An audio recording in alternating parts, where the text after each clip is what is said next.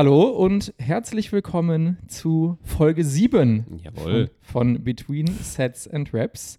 Wir haben wieder einen Gast, eine Gästin. Wir haben gerade schon drüber gesprochen. Wir haben einen Gast und zwar Turit Knag. Schön, dass du hier bist. Ich freue mich, danke für die Einladung. Ja, So, und uns auch. Genau, ähm, wir machen das genauso wie bei allen Gästen bisher auch. Und zwar stellen wir unseren Gast vor, damit unser Gast sich nicht selber vorstellen muss. Deswegen habe ich ein bisschen recherchiert. Und ähm, ich versuche jetzt einfach mal, dich so gut wie möglich äh, zu beweihräuchern und dich äh, vorzustellen.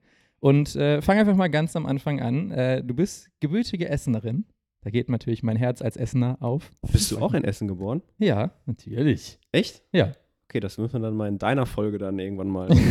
Können, können wir da auch mal drüber her? sprechen. Kommst du eigentlich her? Genau, also du bist gebürtige Essenerin und hast relativ früh angefangen, Fußball zu spielen und hast dann ganz, ganz viel für die ein oder anderen lokalen Fußballvereine gespielt, wie das halt einfach so ist. Und ich sag mal, das, das erste größere Ding in deiner Fußballkarriere war dann dein Bundesliga-Debüt in der Saison 2007, 2008 in Duisburg. Beim, bei bei Wikipedia steht tatsächlich FCR Duisburg. Mhm. Ist das das gleiche wie der MSV jetzt? Oder ja, der ist das irgendwann vom MSV übernommen worden. Also es ist eigentlich der gleiche Verein, der Okay. irgendwann übernommen wurde, ja. Genau, das heißt 2007, 2008 dein Bundesliga-Debüt. Und äh, dann steht bei Wikipedia, du hast tatsächlich direkt in deinen ersten beiden Spielen jeweils ein Tor gemacht. Ja, Das ist stimmt. natürlich ein sehr, sehr guter Es Einstieg. ging nicht so weiter, aber ich bin gut das gestartet. fand ich witzig übrigens, als ich das gelesen habe. Genau das ist nämlich das Ding. Und dann steht nämlich, wie du es schon gesagt hast, im dritten Spiel hast du dann halt leider kein Tor mehr gemacht. Aber hast es im vierten Spiel dann ausgeglichen, indem du einfach zwei Tore gemacht hast im vierten Spiel. Ja, krass, ne? Guter Start Aber, eigentlich. aber dass gewesen. das jemand da hinschreibt, fand ich total geil. Ne? Also so, ja, im ersten und zweiten Spiel hat sie ein Tor gemacht, dann hat sie leider kein Tor gemacht, aber im vierten hat sie dafür zwei Tore gemacht. Ja, also, Also Schön, wenn da alle 250 Bundesliga-Spiele durchgegangen wären. 150 Bundesligaspiele. das äh, haben wir also auch schon mal eine Zeit. 250 Bundesligaspiele. Ähm, genau, aber du hast dann 250 mehr als ich gespielt habe. Ähm, dann hast du in den Jahren nach deinem Bundesliga-Debüt eigentlich so kreuz und quer bei ganz, ganz vielen Top-Clubs gespielt, sowohl in der Bundesliga als auch im Ausland. Du warst zum Beispiel bei der SGS Essen, natürlich, wie so viele. Ähm, du warst bei Arsenal London, du warst bei Atletico Madrid eine ganze Zeit und dann warst du zuletzt beim VfL Wolfsburg, bevor du dann am Ende der Saison letzten Jahres deine aktive Fußballkarriere beendet hast. Ist richtig so. ne? Soweit? Soweit Das hast du jetzt alles richtig. aus Sportlichen. Ey, meinst du es doppelt so lang? Das ist alles, was du unter Sportliches hast? Ich habe ja auch ein bisschen was rausgekürzt. Ich bin doch auch noch gar nicht fertig. Okay, okay, Mensch. okay. Das sind noch sag mal ein super bisschen viele Zeit. Facts, die ich noch drin habe.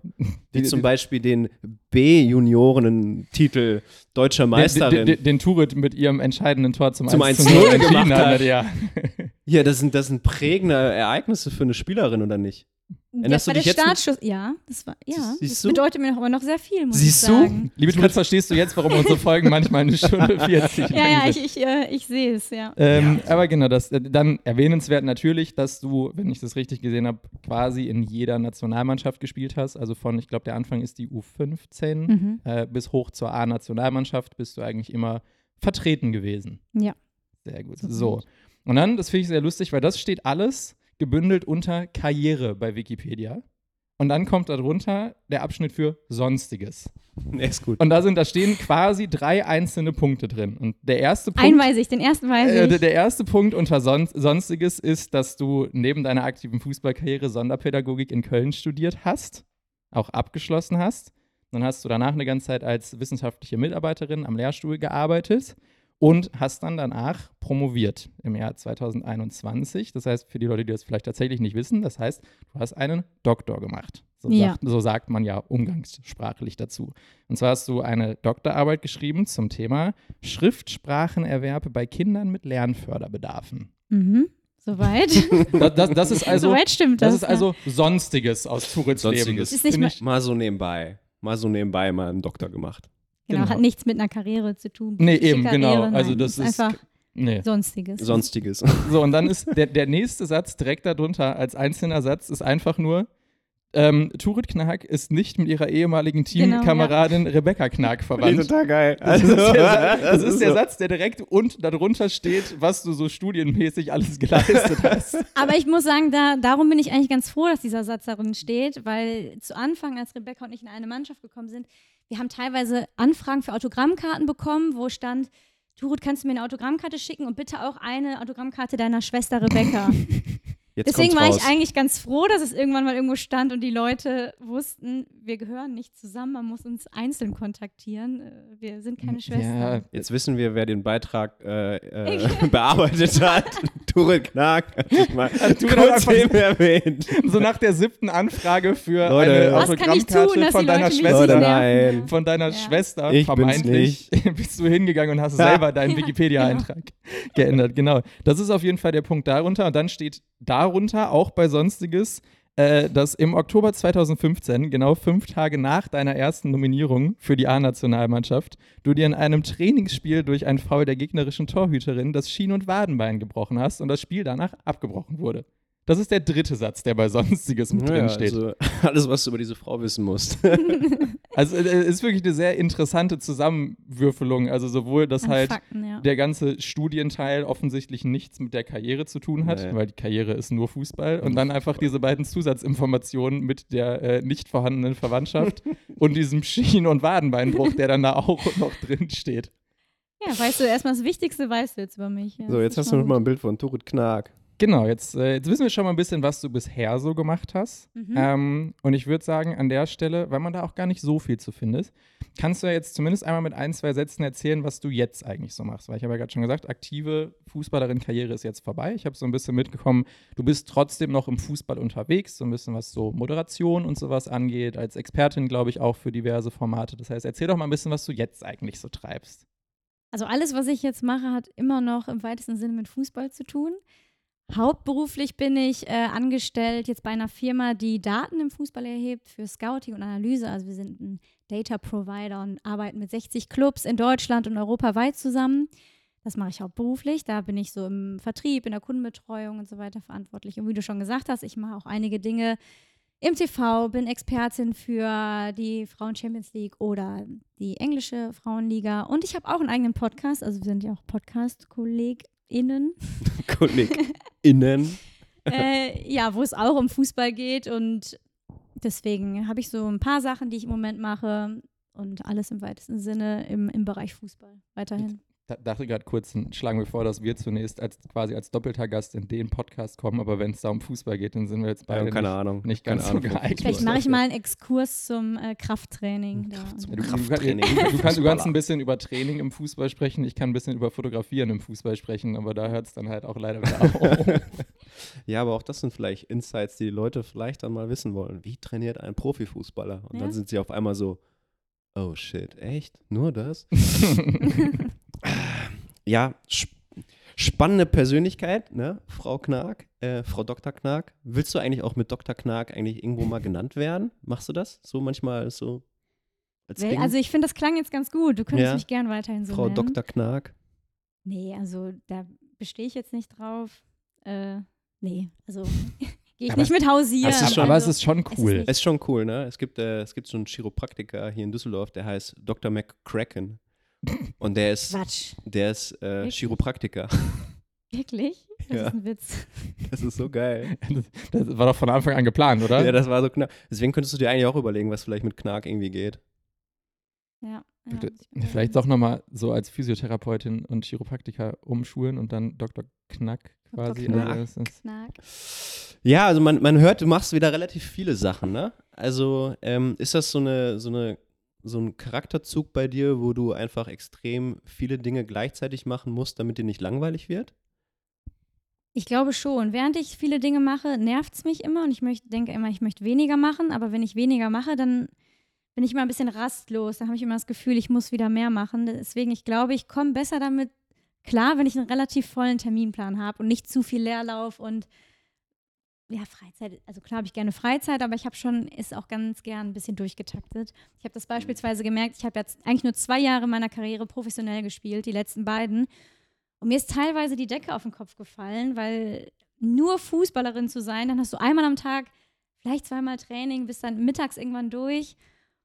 Irgendwie hatte ich das Gefühl, ja, was machst du jetzt mit der restlichen Zeit? Deswegen, ich finde es schon ganz gut, ein bisschen was zu tun zu haben. Wenn du das jetzt im Männerfußball sagen würdest, dann würdest du direkt einen Shitstorm kriegen. Weiß ich gehe auch gerne mal einen Kaffee nach dem Training trinken und gehe was essen, aber auch nicht jeden Tag. Also so dieses.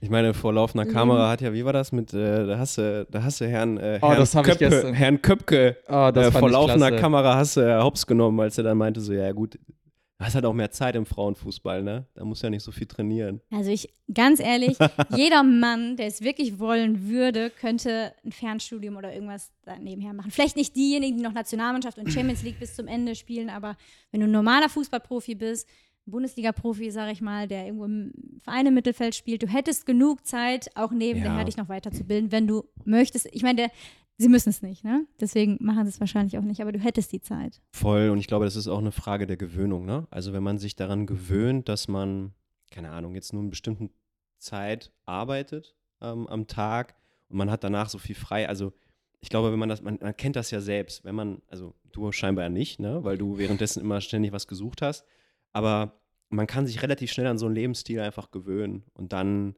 ist es, glaube ich, viel schwerer, dann diese freie Zeit dann nochmal irgendwie zu füllen Hm. denke ich. Ne? So war es ja wahrscheinlich dann bei Atletico Madrid war das ja. Da war das ja das Jahr, wo du zur Corona-Zeit dort leider warst. Ne? Bisschen, Ja, es war schon ein bisschen, bisschen ausgelaufen war, ne? eigentlich. Also es war schon wieder alles offen und man konnte schon wieder viel machen. Also ich hatte Glück, dass ich dann Madrid doch noch ganz gut erleben konnte, Mhm. weil Corona schon so ein bisschen, also Corona war noch da, Corona ist auch immer noch da, aber Ja. man, es war schon wieder viel möglich. Man konnte schon wieder viel machen. Das war schon ganz nett. Und wie war es dann wirklich so langweilig beim VfL Wolfsburg? Natürlich beim VfL Wolfsburg nicht. aber ich sag mal so, ich bin kein, nicht der größte Fan der Stadt. ah, okay. Ich glaube, da gibt es jetzt ne? auch nicht. Äh, Hast du aber dann auch nicht so viel machen können nebenbei. Ja, Oder Wolfsburg ist im Sommer wirklich schön. Es Mhm. gibt schöne Orte, schöne Plätze, sehr schöne Natur auch. Aber im Winter kann einem in Wolfsburg auch schon mal die Decke auf den Kopf fallen. Dir ein bisschen das VW-Werk angucken gehen oder sowas. Ja. Das sind dann so die Sachen, die man da machen kann.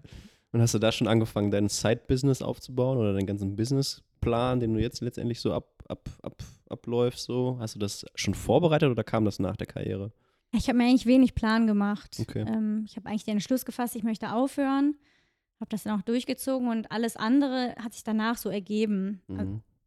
ja, also ich habe Was das war der Hauptauslöser? Weil ich meine, im Endeffekt hast du ja viele Jahre bei, bei Essen gespielt, bei Leverkusen gespielt, hast nebenbei weiter gearbeitet, ne, warst ja Dozentin, hast ja, warst ja eigentlich voll berufstätig, voll Profisportlerin, also du hast ja eigentlich zwei Leben gleichzeitig geführt. Dann hattest du endlich die Möglichkeit, zwei Jahre Profifußball richtig zu spielen. Ähm, wie kam dann der Schluss dazu, dass du sagst, nee, das war's jetzt, ich möchte aufhören? Wie kam das? Ja, also ich hätte auch eigentlich noch ein Jahr Vertrag gehabt, also ich hätte noch ein Jahr auf jeden Fall in Wolfsburg bleiben können.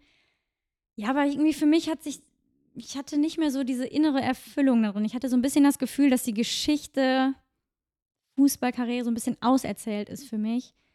Weil ich mich immer gefragt habe, was, was kommt jetzt noch? Also was möchtest du überhaupt noch erleben im Fußball? Und ich hatte eigentlich so das Gefühl, dass sich so vieles einfach immer dann wiederholt hat. Du fängst dann jede Saison wieder von neuem an und du siehst die gleichen Plätze, die gleichen Leute, alles es wiederholt sich irgendwann. Und in deinem 15. Jahr als Profifußballerin, irgendwann war so der Punkt, wo ich gesagt habe, nee, es erfüllt mich nicht mehr. Ich brauche ich brauche ja auch immer andere Dinge in meinem Leben. Wie du schon sagst, ich habe ja auch immer was nebenher gemacht und ich muss immer wieder neue Dinge machen und immer wieder Dinge finden, die mich auch wieder neu fordern. Und ich hatte einfach das Gefühl, die Geschichte war so ein bisschen auserzählt. Und es war ein guter Punkt für mich, dann zu sagen, jetzt was Neues.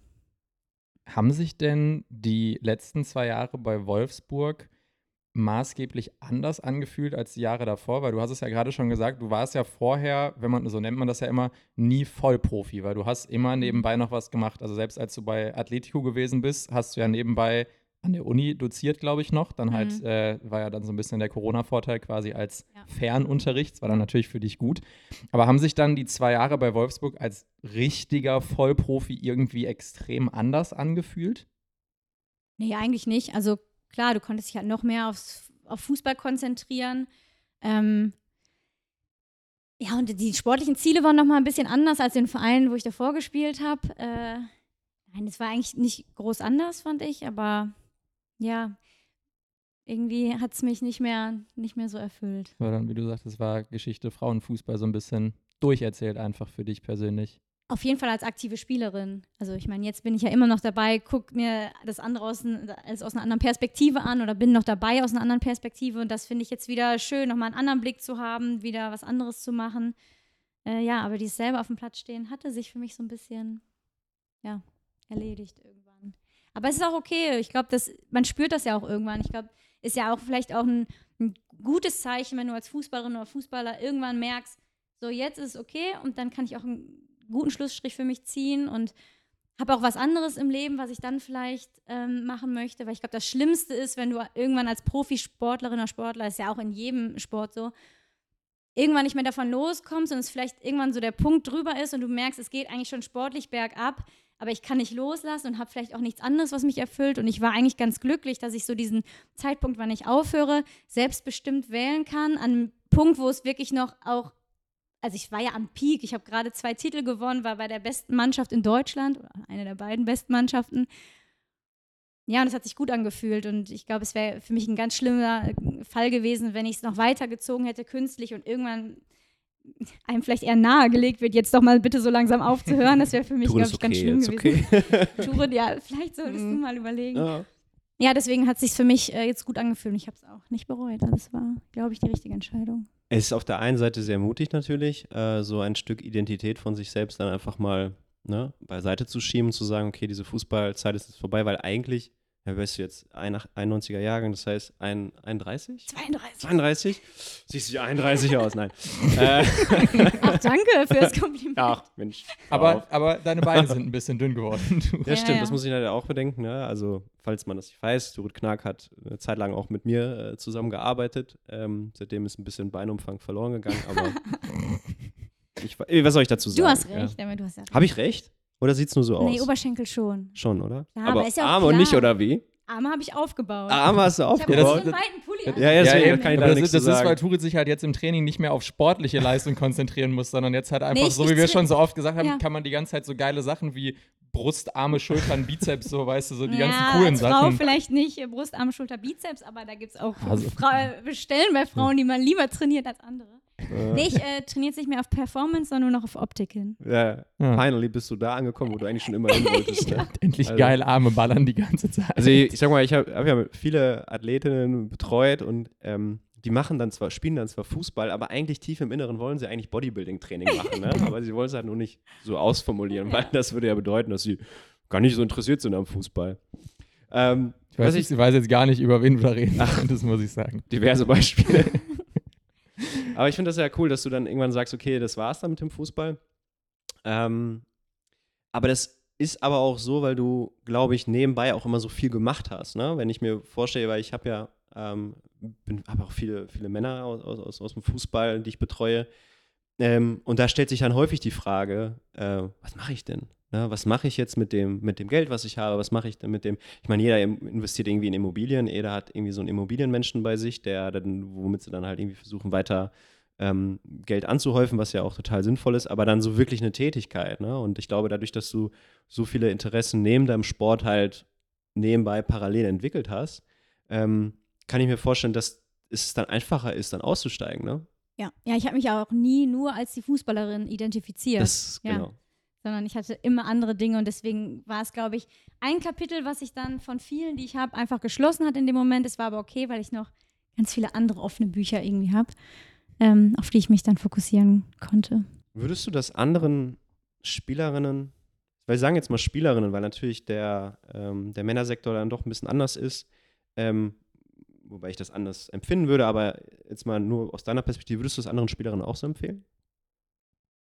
Also ich würde jetzt keiner Spielerin empfehlen, vielleicht in der Intensität sich noch anderen Dingen zu widmen, wie ich es gemacht habe, weil vielleicht muss man auch im Endeffekt konstatieren, hätte ich mich noch mehr auf den Fußball konzentriert, vielleicht wäre auch noch mehr möglich gewesen.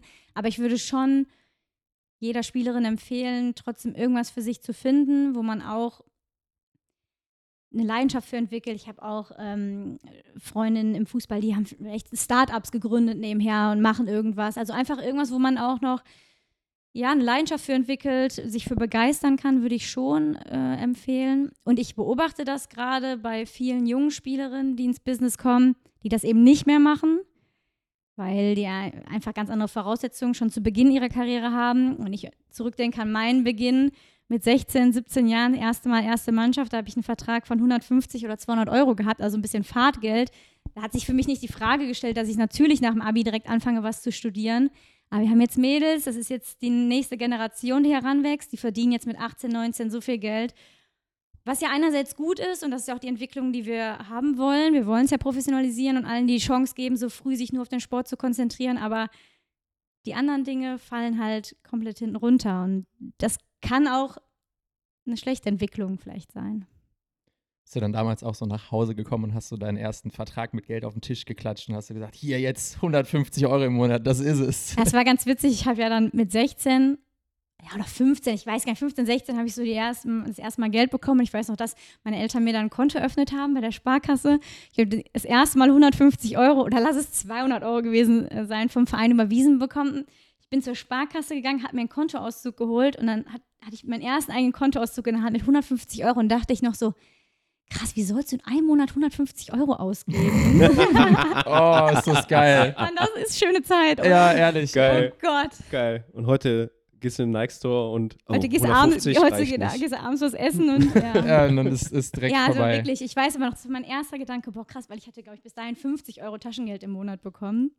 Und dann halt ist erstmal 150 ne? Euro, ja mein Gott, ey. Einfach mal für drei Also mit, mit, mit 14, 15 oder sowas, dafür, dass du quasi dann ein bisschen Fußball spielst, fühlt sich das halt dann ja, schon... In meiner Stufe war ich schon auf jeden Fall... Äh, ich ja, da, warst, ein, da warst du schon krass, ne? andere Schokocroissant den anderen in der Pause ausgegeben.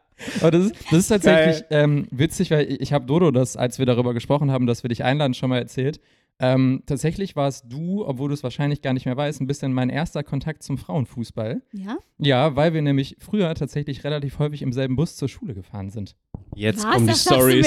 Weil du, du warst ja auf dem Helmholtz-Gymnasium, Ja, ne? genau. Und ich war auf dem Maria Wächtler. Ah ja, das Und- ist, muss man wissen, die liegen so 150 Meter Genau, die beiden Schulen sind direkt nebeneinander und das, das, das Helmholtz-Gymnasium ist halt so ein bisschen, Mhm. ich sag, die haben halt ein Sportinternat, das heißt, also du bist nicht da gewesen, weil du bist gebürtige Essenerin, Ja. aber viele von den Aber im Fußball- Teilzeitinternat war ich da, hinterher für Hausaufgaben und so weiter. Ja, genau. Und äh, ein, ein Klassenkamerad von mir, der auch Fußball gespielt hat, kannte dich halt. Und er hat mir Mhm. irgendwann mal so ganz beiläufig dann so erzählt, ja, die Ture, die spielt voll krass Fußball und irgendwie sowas. Das heißt, es war so ein Voll bisschen, krass.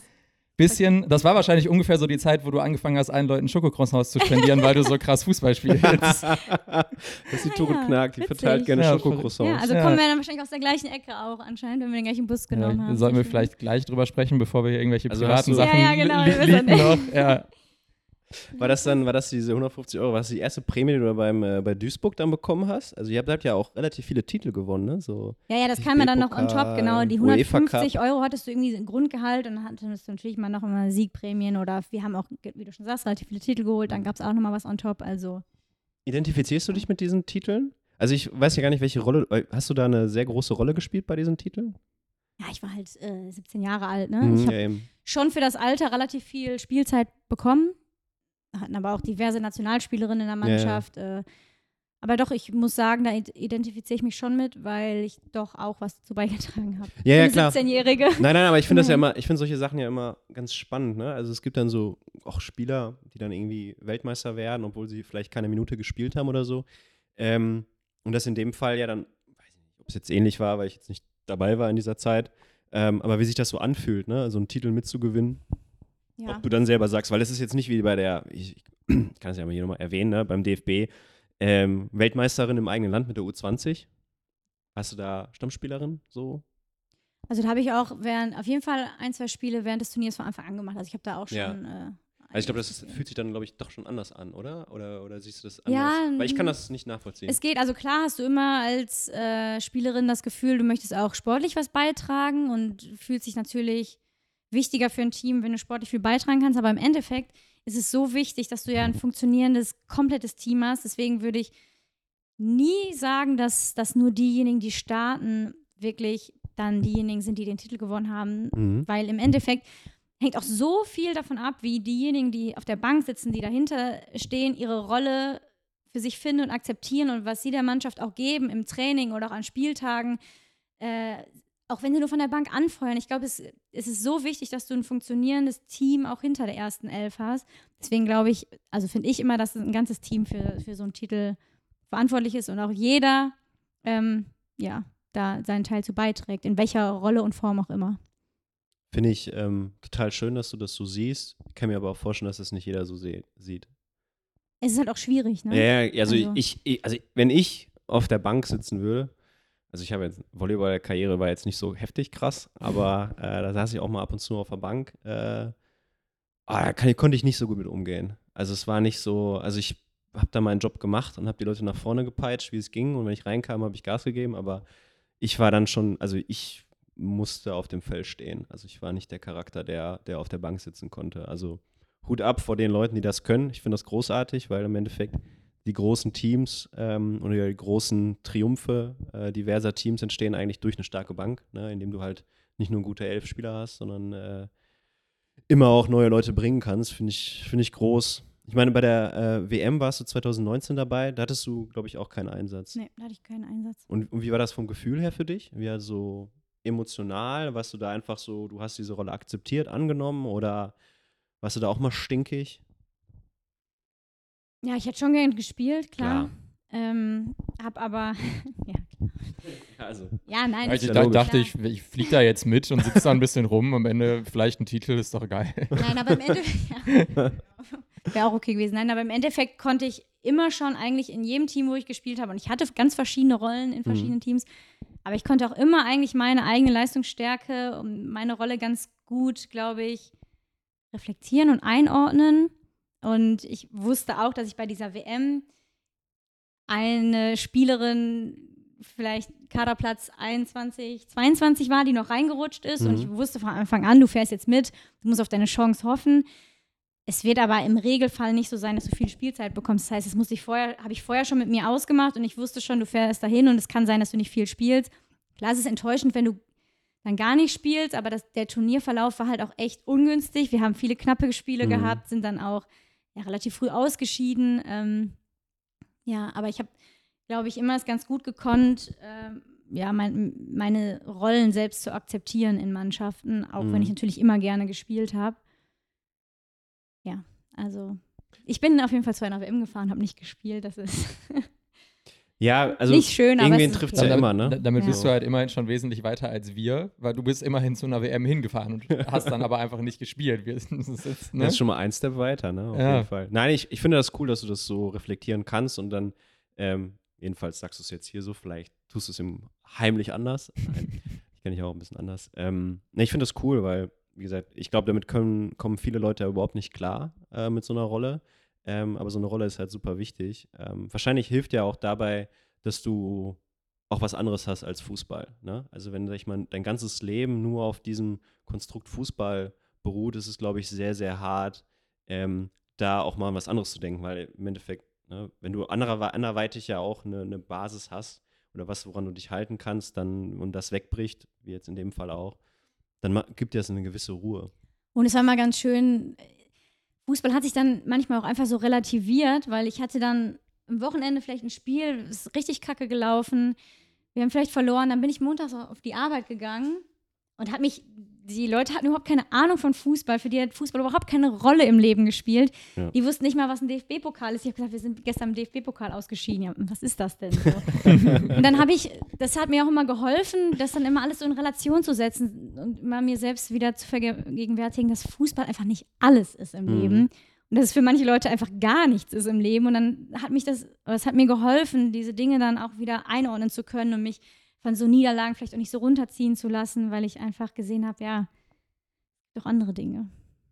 Kannst du denn, weil wir gerade auch so beim Thema Titel und sowas waren, kannst du einen Vergleich ziehen zwischen so Errungenschaften wie halt mit einer Mannschaft einen Meisterschaftstitel zu gewinnen und jetzt in deinem Fall das mit dem Doktortitel? Also ja, es sind sehr unterschiedliche Titel, aber das eine ist ja quasi eine sehr Karriere, das andere ne, ist Sonstiges. Das eine ist Karriere, das andere ist Sonstiges. Nein, aber also, also der Doktortitel ist ja weitestgehend deine ganz eigene Errungenschaft. Du hast da viele Jahre für gearbeitet und dann kriegt man am Ende halt einfach nur diesen Titel verliehen, den man dann tragen darf, damit alle Leute wissen, hier, die Person hat was akademisch sehr, sehr Wertvolles geschafft, hat da. Und man kann sich bei jedem Kontaktformular, kannst du jetzt oben Anrede, kannst du. Ja. Kannst, kannst du Machst du das eigentlich? Nein, es kommt drauf an, wo. Ich würde, bei, bei Zalando, Zalando oder hätte, so. Nee, ich, ich, würde, wenn, wenn ich so einen Titel hätte, ich würde überall einfach diesen Titel vorher auswählen, glaube ich. Nein, aber Dr. Ohm. Aber kann man Och, das so ein geil. bisschen irgendwie so, so emotional von der Gefühlswelt und was dir das selber bedeutet hat, miteinander vergleichen, den Titel wirklich im Fußball mit der Mannschaft zu gewinnen und selber sich diesen Doktortitel zu erarbeiten? Ja, ich meine, es ist ja offensichtlich, dass du für das eine hast du alles selber getan und das andere ist dann so eine Mannschaftsleistung. Aber ich muss sagen, ich fand Titel mit einer Mannschaft zu gewinnen immer viel schöner, weil du diesen Erfolg so teilen kannst. Allein so Meisterfeiern und so weiter war natürlich immer schön. Und dieser Doktortitel, das war so, ich habe die Doktorarbeit geschrieben, habe dann hinterher die, ähm, die Verteidigung der Doktorarbeit gehabt und dann ist mir ein Titel ja, verliehen worden. Dann habe ich mich auf mein Sofa gesetzt und dachte, ja, du bist jetzt Doktor. Aber ich konnte es mit niemandem so richtig teilen, weil es So, nicht so ein geiler Pokal, den du so rumjubeln kannst, kein Sekt, den du so. ja, weil ich habe mich dann so, So ganz mich, alleine zu Hause. ich habe mich dann so in mich reingefreut und klar gratulieren dir auch alle, aber irgendwie ist keiner so Teil davon und wenn du mal mit einer Mannschaft was gewinnst, dann kannst du dich so mit deiner Mannschaft freuen, Ja, weil ihr ja. zusammen das, das geschafft habt. Also es ist so total unterschiedlich, ne? Ich meine, beim Doktortitel kann ich einfach nur stolz auf mich selbst sein, aber das Feiern, einen Titel zu feiern, das ist schöner mit einer Mannschaft, Ja. definitiv. Okay, welche Meisterfeier war denn bisher die beste? Ich, ich habe einen Tipp. Ich habe einen Tipp. Ich, ich Jetzt bin ich mal gespannt. Ich weiß gar nicht, ob du alle meine Titel aufgeschrieben hast. passten nur auf zwei Seiten, aber ansonsten, ja. Ja, dann, dann schieß los. Was ist dein Tipp? Mein Tipp ist DFB-Hallenpokalsiegerin 2015. Wenn du selbst den aufgeschrieben hast, dann glaube ich, dass du zwei Seiten da stehen hast. Der war gut. ja. Aber DFB Hallenpokal. ja, das finde ich total geil. Es gab ja früher, äh, ist ja ist ja mittlerweile, glaube ich, nicht mehr so, ne? Mhm. Ähm, das ist ja so die Professionalisierung. Nimmt ja da so ein bisschen dann den Spaß aus der ganzen Nummer. wirklich, ja. Ist ja wirklich so. Also, ähm, das waren ja diese Hallenmasters, ne? Mhm.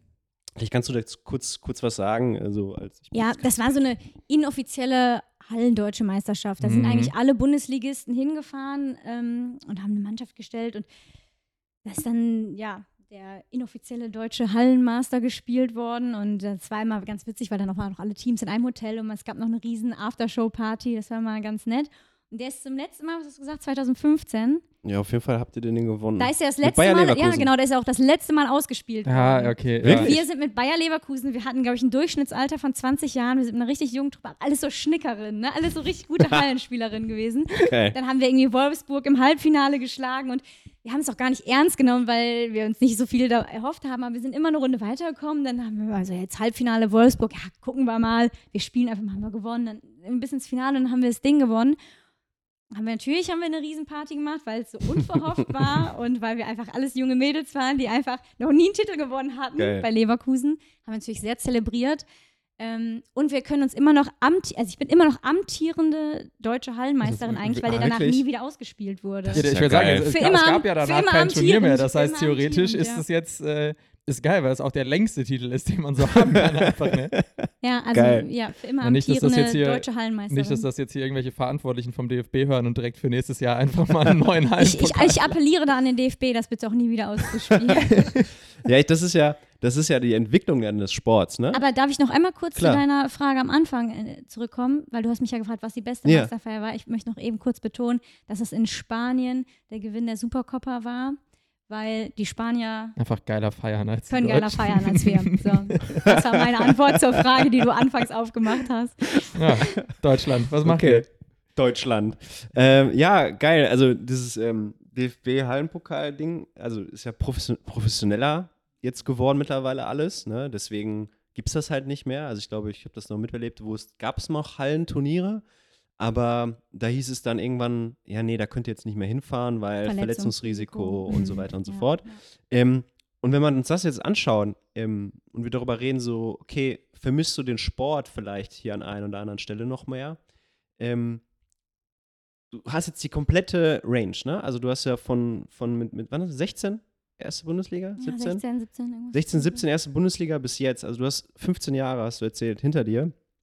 Ähm, vermisst du die alte Zeit ein bisschen? Oder bist du ein bisschen eifersüchtig auf die aktuelle, eifersüchtig jetzt, ne? Jetzt nicht so negativ, aber beneidest du ein bisschen die aktuelle Zeit, wie es jetzt aktuell ist, Fußball? Ja, es hat sicherlich Vor- und Nachteile, auf jeden Fall. Mhm. Also ich sage schon hin und wieder mal, dass ich äh, zehn Jahre zu alt bin, dass ich natürlich Mhm. jetzt unter viel besseren Bedingungen den Sport ausüben könnte, mich persönlich wahrscheinlich auch in dem Sport viel besser entwickeln könnte Mhm. mit den Bedingungen, die die Mädels jetzt haben.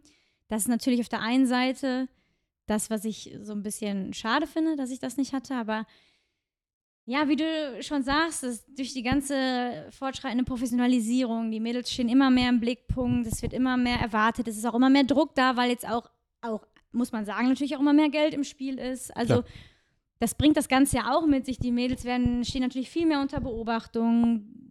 Du musst viel mehr aufpassen, auch als Sportlerin, was du so machst. Ich weiß, das ähm, kann ich ja jetzt erzählen, ist ja schon verjährt. Wir sind früher auch manchmal an einem Abend oder auch mal ein, zwei Abende vorm Spiel Ihre einfach Stimme abends, langsam. abends rausgegangen und haben was, also weil es einfach in dem Sinne egal war. Es ging nicht um viel. Ja. Es war kein professioneller Fußball Hm. die ersten Jahre, sondern wie gesagt, du hast da deine 150 Euro ähm, Aufwandsentschädigung bekommen.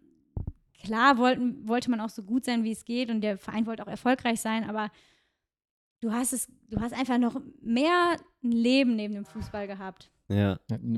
Heutzutage würdest du den Leuten halt keine Schokocroissants mehr ausgeben, sondern nur Green Smoothies, weil wenn du als Fußballspielerin Schokocroissants für alle kaufst, ne, das, Ja, das geht ja. nicht. Also genau, einerseits hast du natürlich viel bessere Bedingungen, verdienst mehr, aber hast auch die Kehrseiten, die das Ganze mit, mit sich bringen, wenn du auch bekannter bist, wenn die Leute mehr verfolgen, was du Mhm. machst. Äh, ja, klar, das war dann im Endeffekt vor ein paar Jahren noch nicht so. Also man spricht ja beim Männerfußball mittlerweile, Männer-Frauenfußball, ne? Also bei den Männern spricht man ja ein bisschen darüber, dass man so ein bisschen die alte Zeit vermisst. Dass man so sagt, so ja, Fußball, wie es früher war, gibt es heute halt nicht mehr, ne? Weil es ist ein Geschäft geworden, Spieler werden wie Ware behandelt, ähm, es geht um, um Zahlen, es geht um Einnahmen und äh, der Fußball an sich, die Sportart an sich, rückt so ein bisschen in den Hintergrund. Und viele vermissen natürlich die Fußballromantik, ne? Deswegen gehen sie zum Beispiel zum Teil zu Lokalsport wieder und man ging ja auch dann am Ende ähm, mehr, zum Beispiel auch mehr zu den Frauen. Also die Frauen profitieren ja so ein bisschen davon, weil man ja den, den, den Frauen immer äh, sagt, ja, es ist noch ein bisschen mehr sportlicher Wert, ne? Also noch ein bisschen mehr nach, ja, es, es geht um dieses, um Ehre, um die sportliche Leistung noch ein bisschen mehr und hat Glanz und Glamour und Gloria und Geld spielt noch nicht so eine große Rolle. Und jetzt, wo sich das so ein bisschen wandelt, also ich beobachte ja auch, keine Spielerin seit, seit 2014, 2015. Und ich merke schon einen Unterschied und sage, dass, also das ist jetzt so ein bisschen meine These, dass der Frauenfußball immer mehr dem Männerfußball näher rückt. Jedenfalls in der, in der oberen Etage. Vielleicht nicht tiefer, aber ähm, so in der ersten Liga unter den Top 3, Top 4 sehe ich da schon sehr, sehr viele Parallelen. Auch charakterliche Parallelen. Wie siehst du das? Ja, mit Sicherheit. Also entwickelt man sich dahin. Ähm, Eine kurze Hundeunterbrechung. Super ähm, professionell. Also es wird auf jeden Fall so sein, dass sich der Frauenfußball, je mehr Geld fließt, je mehr es zum Geschäft wird und je mehr ähm, ja, die Mädels auch im Blickpunkt stehen, desto mehr wird sich auch dem Männerfußball angleichen. Ich glaube, das ist äh, keine Frage. Ich glaube nie, dass, dass wir, ich glaube nicht, dass wir jemals im Frauenfußball die Dimension erreichen werden, wie sie im Männerfußball sind, was auch überhaupt nicht anzustreben ist.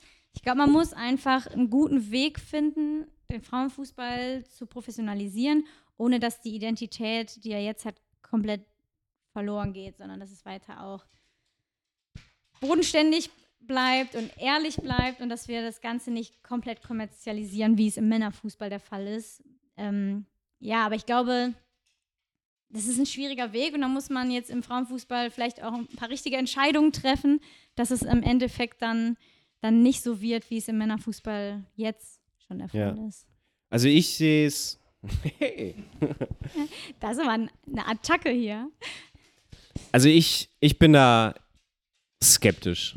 Also ich bin da skeptisch. Ich betreue mittlerweile auch ähm, ja, weiterhin junge Spielerinnen und ah, ich sehe so viel Ähnlichkeit, ne? Also zu, also ich habe ja auch, keine Ahnung, aus der U19 im, im Männerfußball habe ich äh, Jungs, die dann halt auch Richtung Profivertrag gehen und ich sehe so viele Parallelen, ne? Also ich sehe so viele, auch, auch von der Attitude her, ne? Also auch die Wahrnehmung und welchen Fokus lege ich? Ist es denn das nächste Fotoshooting? Ist es dann das nächste äh, Presseevent? Ist es die nächste Marketing Corporation? Ich glaube, letztens war, ähm, ich glaube, auf der OMR, äh, Lena Gerke, die dann ähm, mit Julia Gewinn eine, eine, Kooperation angedeutet hat oder FC Bayern Frauen kooperieren mit äh, Leger, der, der Firma. Also an sich ist das natürlich alles nicht schlecht, aber ich habe immer so ein bisschen die Sorge als Idealist, so, so sehe ich mich. Also ich bin immer so dieses Sport ne, und Werte und so weiter.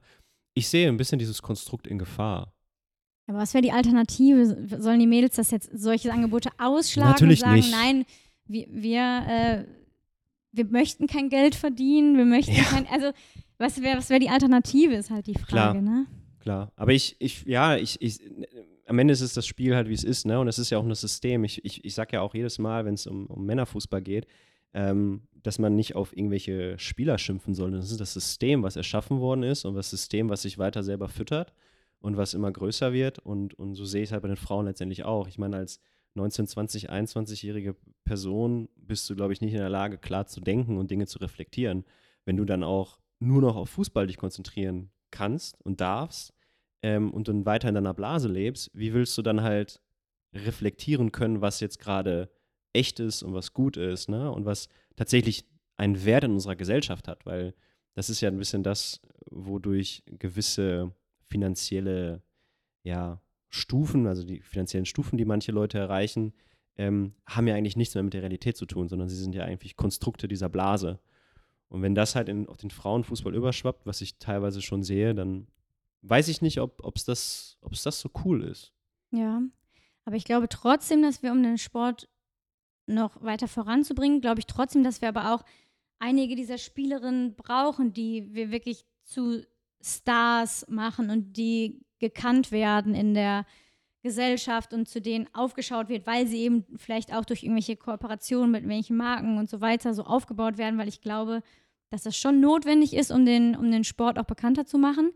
Aber ich sehe natürlich die Gefahr, die du auch siehst. Ich glaube aber, dass wir schon noch relativ weit davon entfernt sind, weil selbst die Mädels, die jetzt ähm, in der Nationalmannschaft spielen, das sind immer noch keine Mädels, die Millionen verdienen und die völlig fernab von der Realität leben.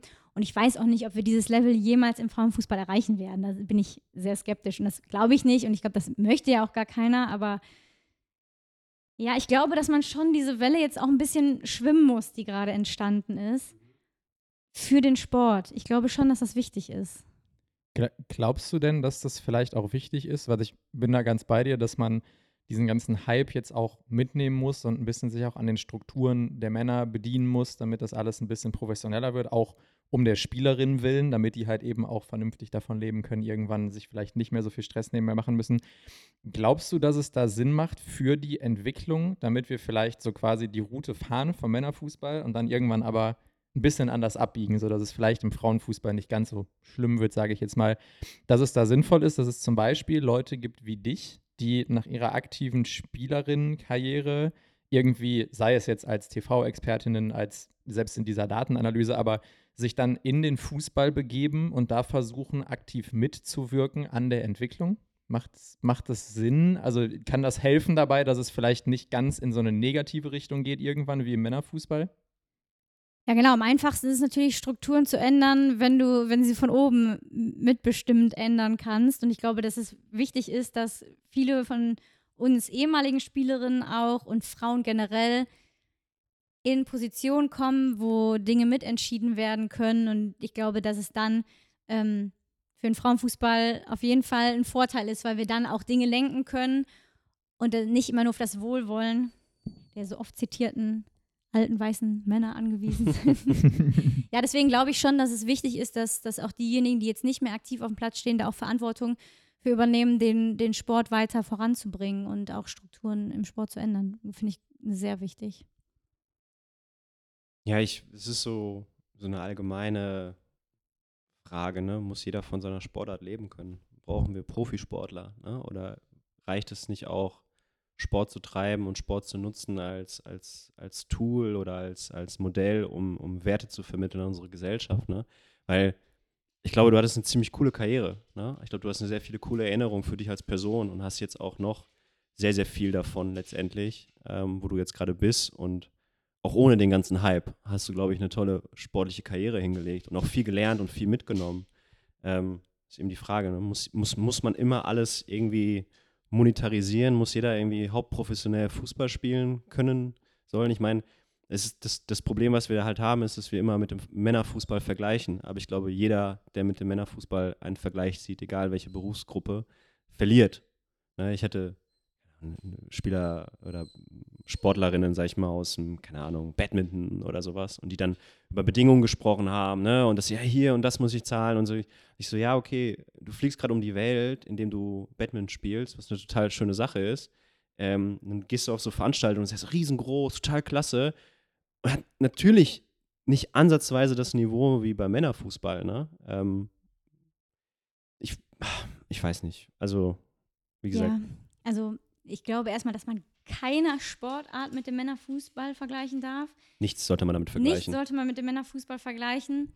Aber ich glaube schon, dass egal in welcher Sportart man, wenn man darauf Wert legt, auch international Erfolg zu haben, und wir haben ja, wir sehen das ja auch regelmäßig bei Olympischen Spielen beispielsweise, dass wir vielleicht nicht genug in, in Strukturen, Talentförderung und so weiter stecken und es vielen Sportlern in Deutschland, die keine Männerfußballer sind, ja. einfach nicht möglich ist, den Sport professionell auszuüben. Und das, das ist fast jede andere Sportart. Und ich glaube, dass man, wenn man international erfolgreich sein möchte, wenn man den Anspruch hat, dann muss man auch Strukturen schaffen, die es den Sportlerinnen und Sportlern ermöglicht, professionell zu sein.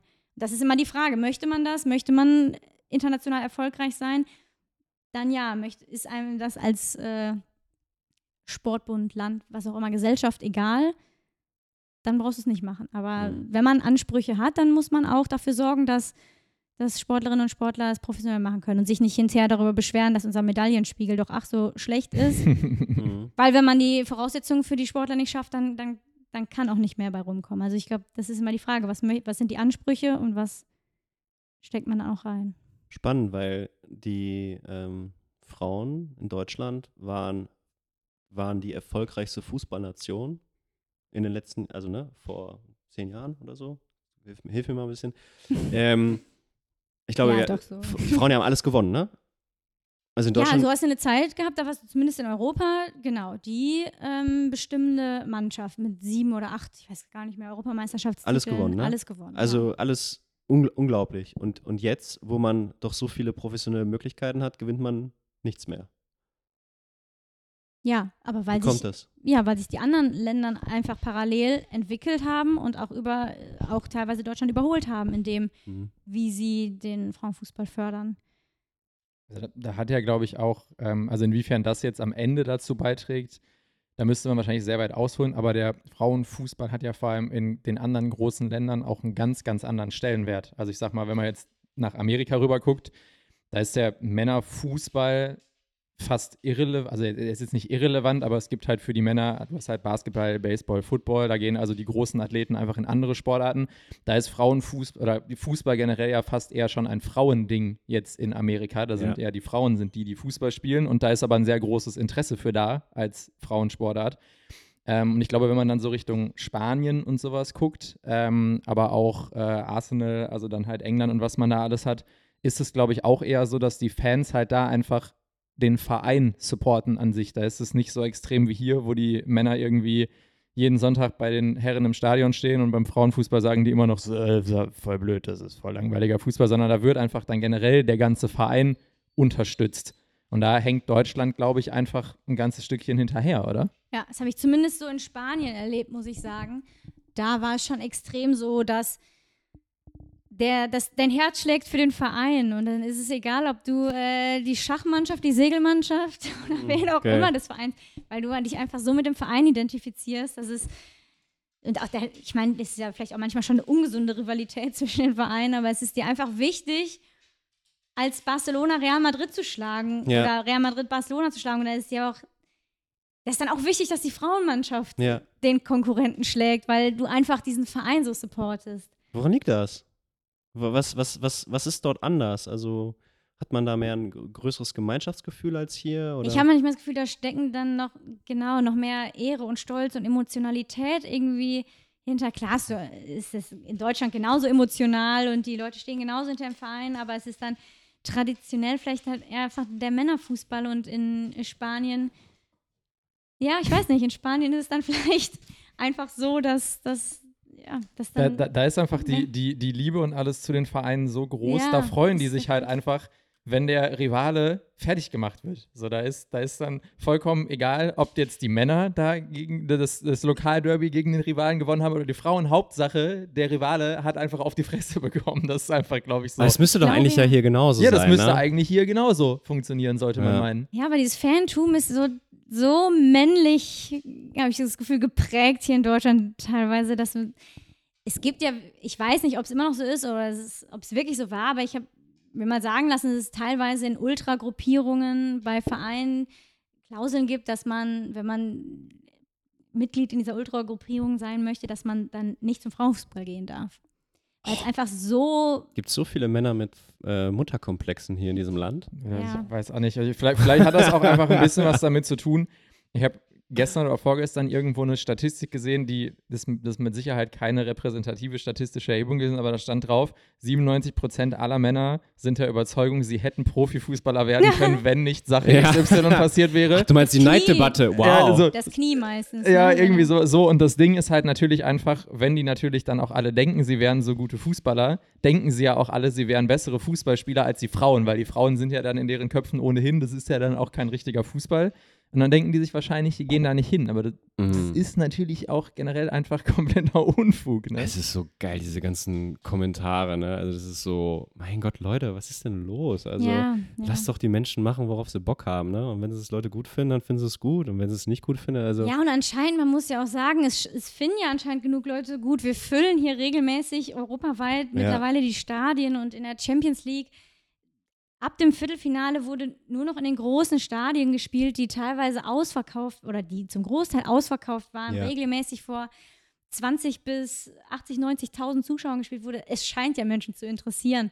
Und dann lass doch die Leute, die es interessiert, es sich angucken und die, die es nicht interessiert. Wir fordern ja auch niemanden auf, es sich angucken zu Ja. müssen, sondern guck dir das an, worauf du Bock hast. Ähm, Also- aber es scheint ja Leute zu interessieren. Also, allem, da muss man ja auch einfach sagen, es gibt ja auch reihenweise Fußballfans, die irgendwie zu Spielen gehen aus der zweiten, dritten Bundesliga oder die sich irgendwo irgendwelche Kreisligaspiele oder sonst was Ja, angucken, weil es das- weil es ja scheinbar trotzdem unterhaltsam ist. Das heißt auch, selbst wenn dieses Argument Sinn machen würde, zu sagen, Frauenfußball wäre einfach schlechterer Fußball, ist ja erste Bundesliga Frauen mit Sicherheit immer noch um Längen besser als irgendwo Oberliga West oder irgend so ein Gedöns. Und das heißt, wenn ich da hingehen kann und ich kann Spaß haben an diesem Spiel, dann könnte ich ja auch einfach zu einem Frauenfußballspiel hingehen und da genauso Spaß am Spiel haben. Ja, vor allem, ja. also, ich sag mal, als, als Mann, der Frauen attraktiv findet, ist das ja natürlich dann auch mal was.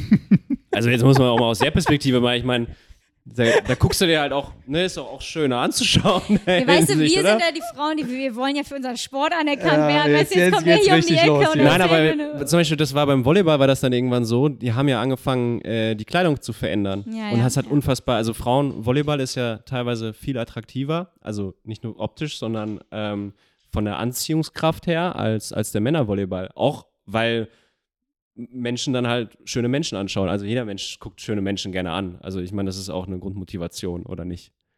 Ich meine, wir dürfen jetzt auch nicht, ihr, ihr lacht jetzt, ja? Aber wie viele von. der Mann äh, redet sich hier gerade um Kopf und Kragen. Ja.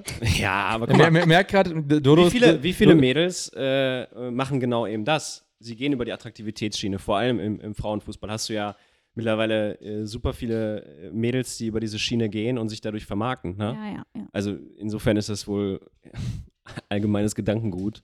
Äh, also es ist jetzt nicht, nicht verwerflich, darüber zu reden. Ja. Do- Do- Dodo wird jetzt Alles gecancelt, gut. wenn die Folge Ja, live geht.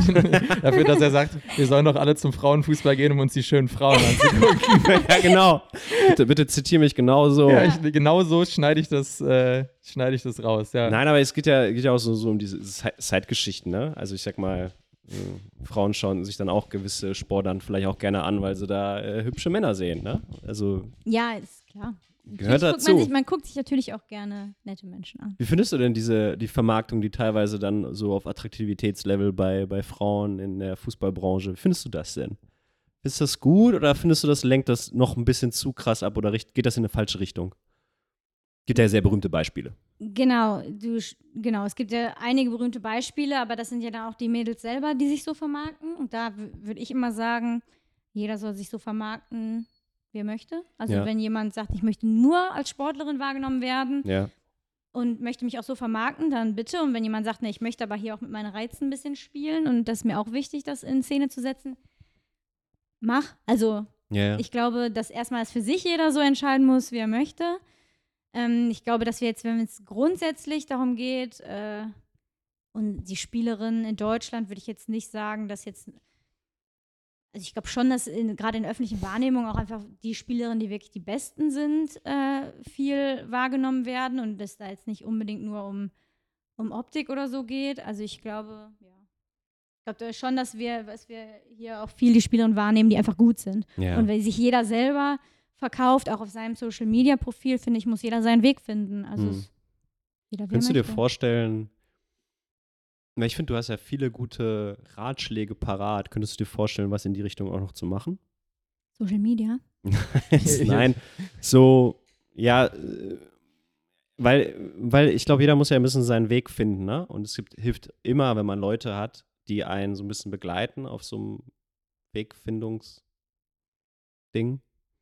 Könntest du dir vorstellen, äh, Mädels auch in ihrer Karriere zu begleiten in der Art und das war Weise? die Frage, auf die du hinaus wolltest. auch Ich dachte gerade, du möchtest von Turit wissen, ob sie sich auch vorstellen könnte, sich ein bisschen über ihr Aussehen zu vermarkten. Deswegen war ich gerade kurz ein bisschen Deswegen habe ich auch verwirrt, worauf du- nachgefragt. Okay, nein, nein, nein, nein. so eine Do Ähm. Dr. Turit Knack. Dr. Ture Knack ist natürlich eine Ah, gute weiß Nummer. ich nicht. Ne, Ne? frag mich doch sowas nicht. Habe ich noch keine Gedanken drüber gemacht. Ich glaube aber spontan erstmal nein. Spontan erstmal. nein. Spontan erstmal. Hast, hast du denn, das ist ja jetzt eigentlich auch keine abwegige Frage, das, das Feld, in dem du dich aktuell bewegst, mit so Thema Datenanalyse und Fußballexpertin, hat ja relativ wenig mit deinem Studium und auch dem Forschungsfeld Ja, gar nicht zu eigentlich. tun. Also ob, ob man da jetzt im Fußball irgendwo Sonderpädagogik an manchen Fällen braucht, wenn man da den einen oder anderen aber- alten ja. weißen Mann belehren muss über irgendwas, lasse ich jetzt mal von mir aus dahingestellt. Aber ähm, ist das auch noch so eine Baustelle in deinem Kopf, dass du überlegst, ob du einfach in die Richtung nochmal irgendwie ein bisschen äh, äh, dein Wikipedia-Karriereteil füllst? Ja, der sonstige Teil muss noch ein bisschen gefüllt werden. Ja. Ja, grundsätzlich ähm, habe ich eigentlich mir vor ziemlich langer Zeit, vielleicht, nein, ich habe mir vorgenommen, keine Pläne mehr zu machen im Leben und zu Mhm. gucken, immer was mir in dem Moment gerade gefällt, was ich machen möchte und mir jetzt nicht so viel Gedanken darüber zu machen, wo bin ich in so und so vielen Jahren. Und ich habe mir eigentlich im Moment jetzt überlegt, dieses Sonderpädagogik, ich kö- könnte ja jederzeit in, in, die, in die Schiene zurückgehen, aber im Moment habe ich für mich einfach den Entschluss gefasst, ich möchte noch im Fußball bleiben. Ich habe das Gefühl, dass gerade im Frauenfußball relativ vor, viel vorwärts geht, dass man da auch viel noch selbst mit anschieben kann. Und deswegen habe ich mich jetzt erstmal entschieden, in der Richtung zu bleiben. Schließe aber natürlich nicht aus. Ich, nochmal, ich weiß nicht, wo mich das Leben hinführt. Und vielleicht gehe ich irgendwann nochmal in, die, in diesen Bereich zurück, den ich studiert habe und den ich promoviert habe. Aber im Moment habe ich mich erstmal dagegen entschieden. Also ja, ich mache mir keine Pläne mehr. Ich gucke ich guck mal, Keine was Pläne kommt. mehr. Nach, nach, Nee, nicht mehr so. Ja, nach, nach, nachdem Turit jetzt ja schon gesagt hat, sie ist ein, war, oder war oder ist ein bisschen zu alt, um diesen Hype als aktive Spielerin mitzunehmen, nimmst du den Fußball-Hype dann jetzt wenigstens im Nachgang. Ist es ein Mit. Hype? Ist es ein Hype? Also, ähm, manchmal wird das ja so, also äh, manchmal kommen Dinge, passieren ja Dinge künstlich, ne? Ähm, und dadurch, dass du ja so komplett hinter den Kulissen ja unterwegs bist und ähm, wie, wie ist es wirklich? Also, was passiert hinter den Kulissen? Äh, Spürst du wirklich eine Entwicklung? Spürst du wirklich, dass, ähm, dass ein Wandel gelebt wird? Äh, hast du das wirklich äh, auch eine andere Wahrnehmung im Außen oder nimmt man dich nur mit, weil du gut reden kannst oder weil du nett bist? So jetzt provokant formuliert. Ja, ich glaube, Hype, genau, deswegen würde ich eigentlich nicht von einem Hype sprechen, weil für mich definiert sich ein Hype eigentlich Ja. dadurch, dass er eher künstlich Genau. erzeugt wird und vielleicht auch ein Ende irgendwann hat. Genau. Sondern wir wollen ja eigentlich was Langfristiges schaffen und ich merke, also ich merke es definitiv. Ja. Ja, also es ist allein die Wahrnehmung der Spielerinnen, der Spiele, wenn Leute mit mir über, über Frauenfußball reden, ich habe das Gefühl, dass sich gerade so viel tut und dass wir auch gerade gesellschaftlich in so einer Zeit leben, wo so nachhaltige Veränderungen, glaube ich, auch ähm, angestoßen werden können. Ich glaube, dass es, ich glaube nicht, dass es ein Hype ist. Ich glaube, Mhm. dass sich langfristig was entwickelt. Ich, auf was für ein Level sich auch der Frauenfußball entwickelt, der Sport entwickelt, sei dahingestellt, aber ich glaube, dass gerade nachhaltig was passiert. Dass es viele Vereine auch erkennen, ich glaube auch Verantwortliche in den Vereinen das erkennen, ähm, was ja auch immer wichtig ist, um den, um den Fußball dann auch in den Vereinen ähm, weiterzuentwickeln. Ich glaube, dass sich gerade viel tut. Und auch, zum Beispiel kann ich auch nur für mich sprechen. Ich, ich bin in, arbeite in dieser Datenfirma, die haben bis jetzt, haben wir nur Männerdaten erhoben. Und ab, ab Sommer erheben wir auch Daten im Frauenfußball, weil einfach die Vereine auf uns zukommen und sagen, boah, wir müssen uns professionalisieren, wir möchten mit Daten arbeiten, wir möchten die Mädels voranbringen, wir möchten unser Scouting verbessern, wir brauchen Daten, erhebt doch mal Daten im Frauenfußball. Also selbst in meinem beruflichen Alltag merke ich das, dass, dass die Nachfrage da viel größer wird und sich da was, was tut und auch in den, gerade bei den Verantwortlichen. Ich glaube, dass eben hoffe, dass es was Nachhaltiges ist jetzt, ja. Ich, ich, ich habe halt das Gefühl, dass ähm, es gibt aktuell im Frauenfußball ein paar Dinge, die haben so einen Hype-Charakter, also dass die so künstlich, also mehr oder weniger künstlich gepusht werden, so wie jetzt mit diesen ganzen, ich nenne es mal Rekordspiele, wo halt sehr, sehr medienwirksam kommuniziert wird, hier, wir wollen einen neuen Zuschauerrekord, weil das natürlich dann immer so wirkt, als ob Frauenfußball halt diesen super krassen Aufwind hat. Aber wozu das halt eben führt, habe ich das Gefühl, ist, dass es halt Entwicklung gibt in Bereichen, die eben nicht diesen Hype-Charakter haben. Also wie du sagst, dass so eine Firma dann plötzlich irgendwie merkt, so, Moment mal, warum erheben wir eigentlich keine Frauenfußballdaten? Und ich glaube, das passiert jetzt halt gerade an vielen Stellen. Das heißt, dieser manchmal ein bisschen künstlich geschaffene Hype hat viele Folgen, die dann, glaube ich, langfristig einfach dem Fußball zugutekommen, sodass es dann eben auch nicht mehr diesen Hype-Charakter hat, sondern wirklich einfach sich über eine gewisse Zeit vorwärts bewegt und sich Dinge ändern und besser werden. Ja, aber es ist ja auch in vielen Bereichen so, es gibt auch einfach äh, in der Wirtschaft, manchmal müssen einfach Investitionen getätigt werden, damit sich Dinge entwickeln. Und ich glaube, wir sind gerade in, in, ja, in einem Moment, wo einfach ein bisschen Investitionen vielleicht auch in den Frauenfußball nötig sind, um eine Aufmerksamkeit zu schaffen, um Bekanntheitsgrad zu steigern, der sich dann langfristig hinten raus auszahlt. Ich bin da ganz bei dir, auf jeden Fall. Ja, man wünscht es sich ja sehr, ne? Also ich fand ja bisher immer, ähm, es ist, also ich schaue mir gerne ähm, Spiele ähm, von euch an. Du warst ja schon dabei, noch bevor es überhaupt einen Hype gab. Ja, genau. Also ich, ne, ich, ich mag das Dodo ja auch. war schon beim ja- Frauenfußball, bevor es cool gewesen Kann ich so ein Jetzt Shirt ist so haben? bitte? Mainstream, aber Ja, er war jetzt schon finden vorher alle wieder dabei. cool. Jetzt weiß ich nicht, jetzt mache ich wieder was anderes. Ja. Kreisliga. So. Ja. Nein, also ich, für mich ist das immer wieder so eine Oase, ne, wo halt, wo halt, ähm, ich arbeite ja mit, mit vielen Mails und ich habe immer dieses Gefühl gehabt, dass es halt um Leistung geht und dass man sich verbessern will, ne, dass man zu mir kommt.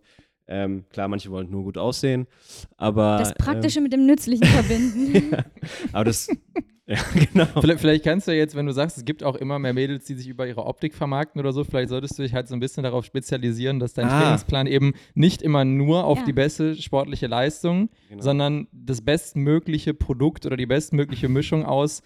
Ich Ja. bringe schon eine gute fußballerische Leistung, aber ich sehe halt schon auch geil aus, So einfach durch das nämlich. Training. Da kommen wir das doch. Ist, das ist dein USP. Steigere Das deine dein. Followerzahl, indem du bum, bum, bum, bum. Ja. klar, Ja. verstehe. Das ist mein USP am Markt. Ja, ich Ja, überlege es mir nochmal. Denk, denk mal drüber nach. Ich wünsche mir auf jeden Fall sehr, dass, es, dass, das, ähm, dass das weiterhin so eine kleine Oase bleibt äh, in der Sportwelt ähm, und dass dann mehr Leute da hinkommen.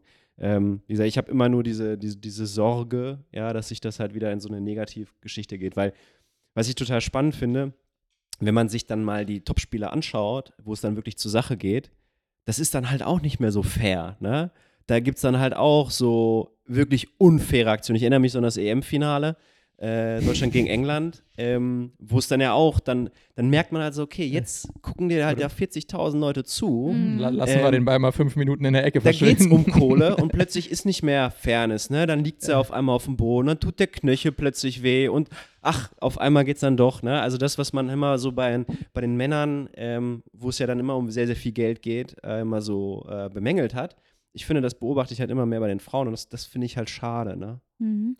Aber ich glaube auch, diese steigenden Zuschauerzahlen begünstigen diese Theatralik total, weil wenn du dich auf den Boden wälzt Hm? und hörst, dass das ganze Stadion das super findet, dass du gerade ein bisschen Zeit rausholst oder Äh, dann da irgendwie eine kleine Rudelbildung ist und du, ja, das, ist, das hat so viel, glaube ich, mit den Zuschauern Ja, ja, zu Jetzt, kriegen wir hier die, die erste Hand Insights, Ja, warum, warum man sich wirklich auf den so. Boden schmeißt. Ja, aber es ist ja, also, ich kann ja, ich habe hab Bayern gegen, gegen Hoffenheim geguckt am Freitag ein bisschen und da hast du auch so ein paar Szenen gehabt, wo ich denke so, ja, meine Güte, ne? Also ich mal verstehe Mhm. es, also ich wäre ja nicht anders, ne? Also ich würde niemals, also wenn sich Leute noch an mich erinnern, aus der Volleyballzeit oder mich gegen mich gespielt haben oder mit mir gespielt haben, dann werden sie wissen, also es war, ich war ein sehr unangenehmer Gegner, ne? Also ich würde immer gewinnen und so. Und in dem Moment, wo das so eine Wichtigkeit bekommt, ne, kann ich das verstehen. Aber gleichzeitig finde ich es auch schade.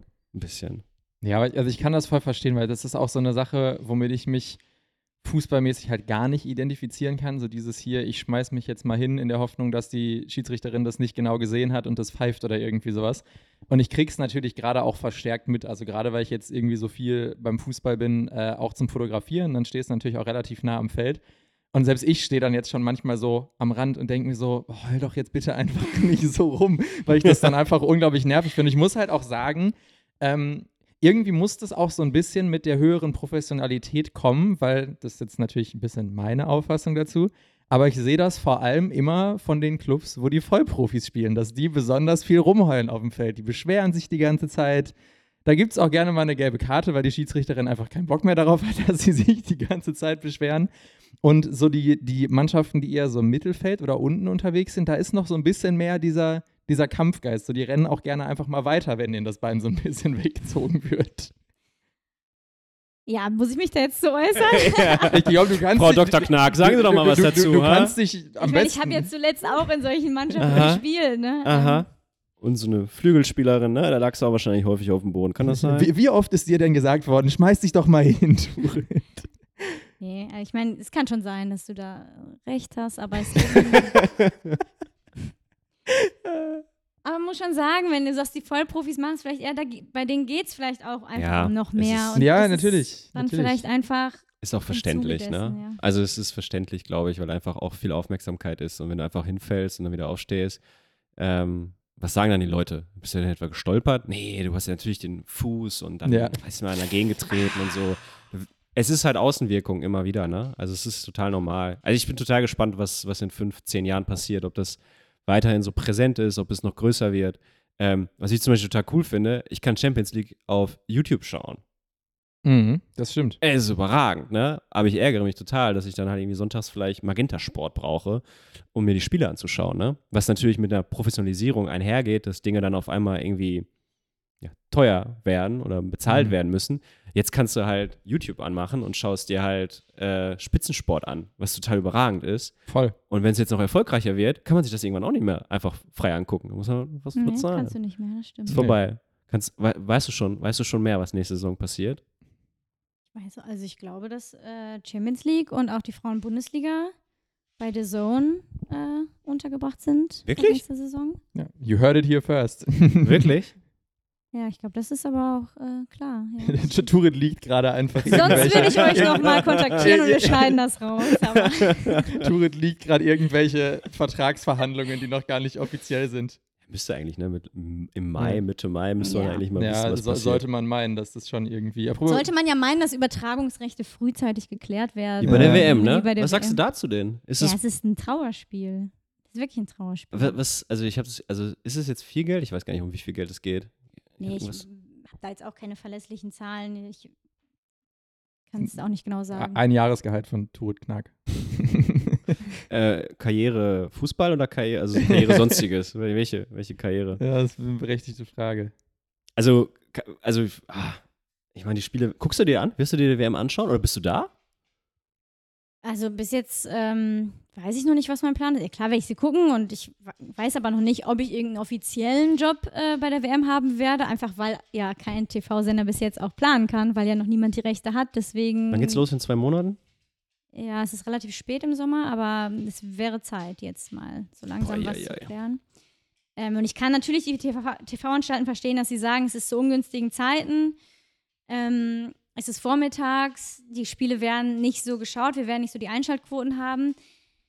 Aber ich, ich weiß nicht, wie viel der Verband äh, die FIFA verlangt an Geld, aber ich finde, man muss da eine Lösung finden, weil es hilft nicht, wenn die FIFA sagt, wir wollen, dass der Frauenfußball größer wird und groß wird, aber dann machen wir es den TV-Anstalten vielleicht so schwierig oder machen die Hürden so groß und verlangen so viel Geld, wobei ich jetzt auch gar nicht weiß, wie viel Geld es ist oder ob die Mhm. TV-Anstalten einfach nicht bereit sind, ähm, wirklich auch entsprechend zu zahlen. Also ich, ja, ich kann mich da jetzt nicht positionieren, weil ich nicht genau die konkreten Zahlen und so weiter kenne. Ich fände es aber, es wäre schade, wenn wir keine gute Möglichkeit hätten, weil ich glaube, dass es zumindest wichtig ist, dass wir auch die deutschen Spiele hier einfach schauen können.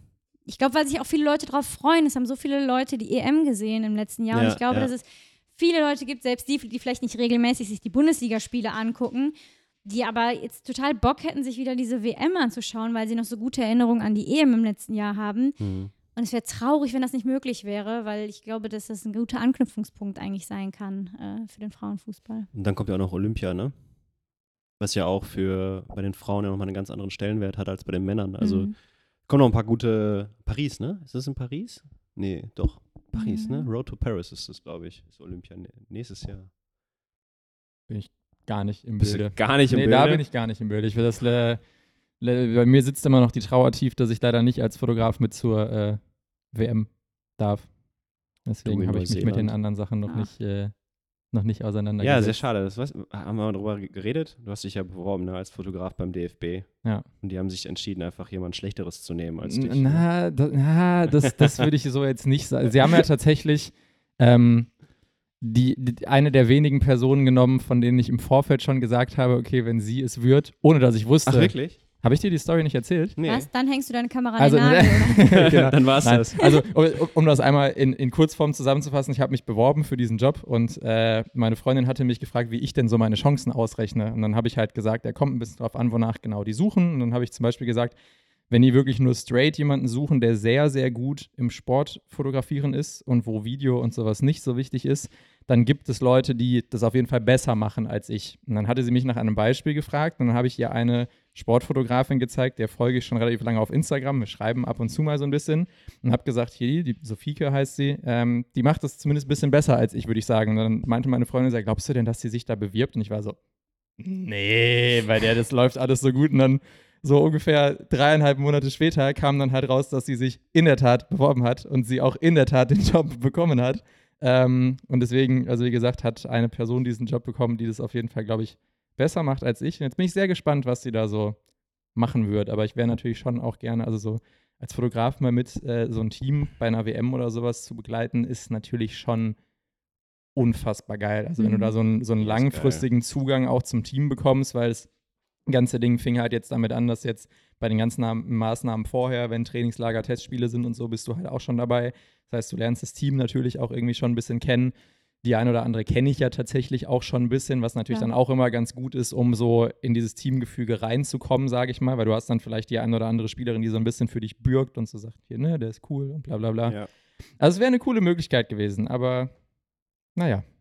ja, auf jeden Fall. Also tatsächlich hatte ich ja auch mal, ähm, oder mir wurde ja auch nahegelegt, mich zu bewerben als Athletiktrainer für so. die DFB-Frauen. Nicht als Fotograf. Nicht als Fotograf. auch. Auch. Mache ich auch Das hast du nebenbei. nur hobbymäßig gemacht. Also du, du, hast, du hast mindestens ein sehr, sehr geiles Bild von Turit gemacht, hier in der Agoge irgendwann mal. Das ja, aber gesehen bei hallo. Instagram. Hallo. Ja. Hast du eigentlich, fa- falls du es nicht gesehen hast, äh, oder falls du nachträglich klagen möchtest, Studio Schmidt hat es übrigens im Intro für Turit gezeigt, das Bild. Was? Ganz, Haben die dich gefragt? Nein. die haben es haben's sogar schwarz-weiß gemacht, also sind wir ganz, ganz bunt, und, also eigentlich nicht bunt unterwegs, aber Wow. da solltest du vielleicht nochmal auf deine Rechte gucken, Dodo. Es ist okay, es ist okay, es ist okay. Am Ende, am Ende durfte ich ja dann Turit fotografieren. Ne? Sie hat mich ja gelassen. Das muss man ja auch dazu, dazu sagen. ne? ein Privileg. Nee, auf jeden Fall hatte ich äh, mich ja auch dann beworben, nicht, nicht beworben, aber mir wurde nahegelegt, mich zu bewerben vom ehemaligen Athletiktrainer vom DFB. Ähm, ist ja schon eine geile Nummer gewesen, ne? Also so Turniere, kann ich mir schon richtig geil vorstellen. Und die Mädels sind ja auch, das, was ich so jedenfalls bemerke, ist, dass sie viel affiner sind für Krafttraining, ne? Mhm. Das heißt, äh, affiner als. Ja, als, als bei den Männern halt meistens. Also jedenfalls habe ich das Gefühl, dass da jeder irgendwie was macht oder wirkt, das- wirkt das nur so? Nee, ich glaube aber auch, dass, dass wir wissen, ähm, vielleicht ist es auch einfach, dass bei Männern häufig durch die Genetik einfach eine gewisse Grundmuskulatur einfach Ja. vorhanden ist und die vielleicht das Gefühl haben, ich muss ja gar nicht viel tun. Und ich glaube, dass wir Mädels schon alle wissen, wir müssen auch was tun dafür, dass wir schneller werden, kräftiger werden. Und gerade im, im Frauensport kannst du dir, glaube ich, auch einen enormen Vorteil dadurch verschaffen, wenn du austrain austrainiert bist. Und ich Mhm. glaube, dass deswegen viele Spielerinnen da auch sehr viel Wert drauf legen. Hast du das dann auch gemerkt, als du dann auf einmal ein bisschen Beinmuskulatur zugelegt hast? Das war ganz witzig. Ich habe eine Zeit lang sehr intensiv auch mit Dodo trainiert. Mhm. Da hat er mir nach den Spielen immer Bilder von mir geschickt und immer so meinen Oberschenkel eingekreist auf diesen Ah. Bildern, weil er mir gesagt hat, guck mal, guck mal, wie gut er Das, schon das ist geworden aber auch, das, das ist so eine Sache, da, das kommt beim Fußball auch einfach sehr gut, weil wenn du dann immer diese Ja. typischen Bilder siehst, wo so jemand sprintet gerade den Ball hinterher und du hast so genau den Moment, wo das Bein so den Boden trifft, Super. sieht der Oberschenkel einfach immer mindestens dreimal so ich sag krass mal, aus es wie. gibt perfekte Momente und es gibt ganz, ganz Ja, schlimme ja, ja, Momente, ja, in denen du ja. abdrücken Ja, kannst. stimmt, oh Gott, stimmt. es gibt auch ganz schlimme Momente. Aber wenn du wirklich im richtigen Moment abdrückst, dann sieht selbst mein Oberschenkel sah sehr, sehr trainiert aus. Und Ja, sehr ich bin da definiert. einfach, also proud für dich und für mich, ne, für die Ja. Arbeit, die man dann leistet. Ja, ja, das ist klar. geil. Da, da muss ich immer dran denken, da- das war auch so ein Ding, da warst du, glaube ich, schon auch sehr, sehr stolz auf dich. Ähm, wir haben ja mal ein Fotoshooting gemacht, gemeinsam äh, mit Lea Schüller zusammen.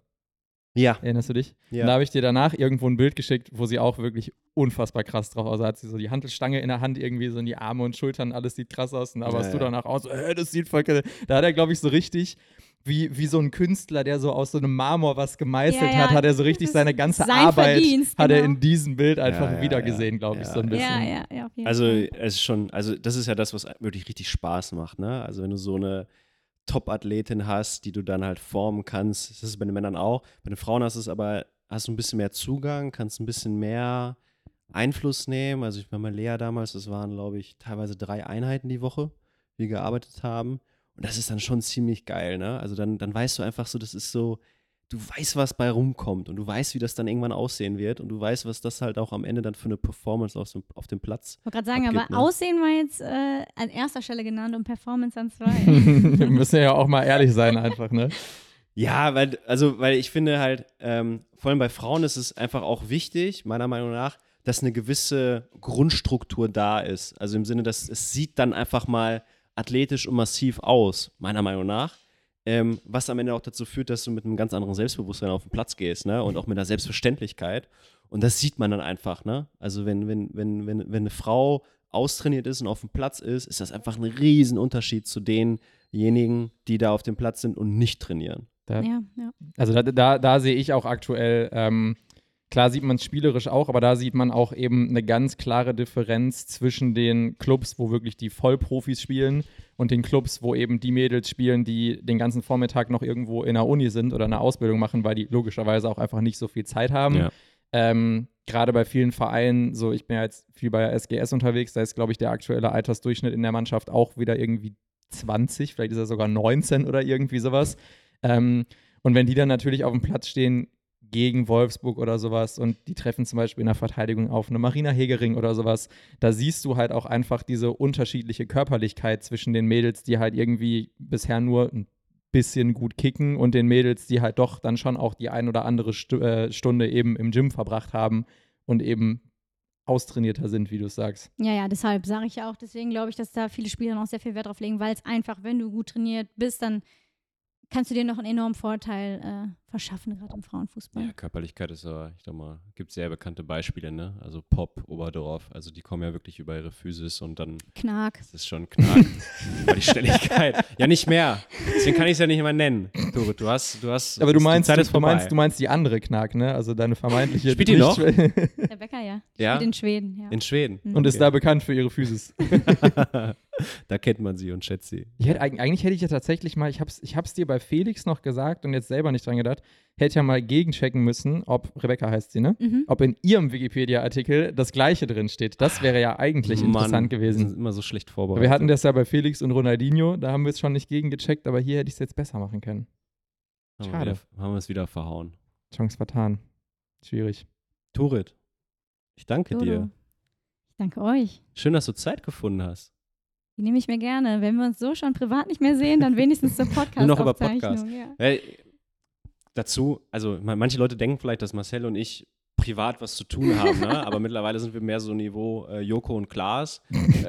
Das heißt, wir können uns privat eigentlich gar nicht leiden, aber vor der Kamera, wenn die Kamera läuft, sind wir äh, super Homies und haben echt, Professionell einfach. ja, ja, klar, auf jeden Fall. Das Aber ich hätte, stell dir mal vor, wie wir, also das macht ja damit Pro7 keinen Sinn, aber stell dir mal vor, wir hätten so eine Sendung, so Dodo und Marcel gegen Pro7, weißt du, also wo wir dann auch Wow. so Challenges machen müssen.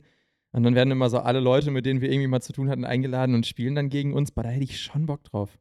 das wird geil. Ihr könnt euch ja noch entwickeln. Ihr seid ja erst bei, was ist das, Folge 7? Folge Ihr habt ja sieben. noch Ja. Äh, einiges an Ja, Entwicklungspotenzial. also Folge 21 müssen Du, wir du, du bist ja da auch, du bist ja, was Moderation angeht, schon ein bisschen ganz gut unterwegs, so vielleicht. Das heißt, dann kannst du das auch übernehmen und du bist ja jetzt auch schon so TV-mäßig da ein bisschen, Geil. ne?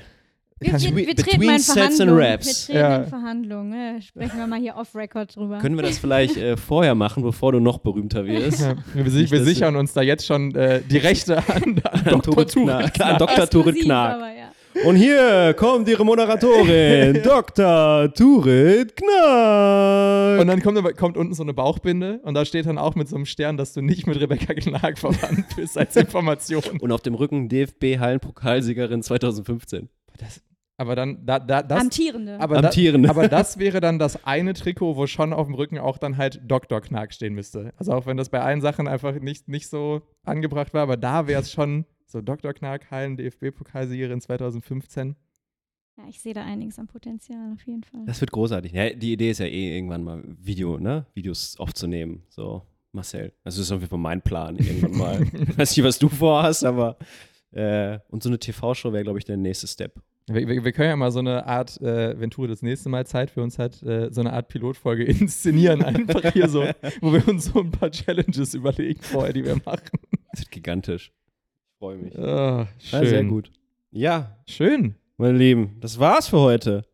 Ich finde, wir haben das äh, sehr professionell und sehr, wie, wie lange haben wir gebraucht? Eine Stunde 20. Ja, guck mal. Wir werden besser. Ja, das ist, Das ist, weil wir Profis dabei ja, haben. soll ich jetzt. sagen. Dann Ich meine sagen. Und die werden halt auch immer schlauer, diese Profis, ne? Jetzt haben wir Ja. eine Doktorin hier. Jetzt, wir haben halt so langsam jetzt das maximale Level erreicht. Wir Ne? brauchen jetzt Dr. Prof. Doktor.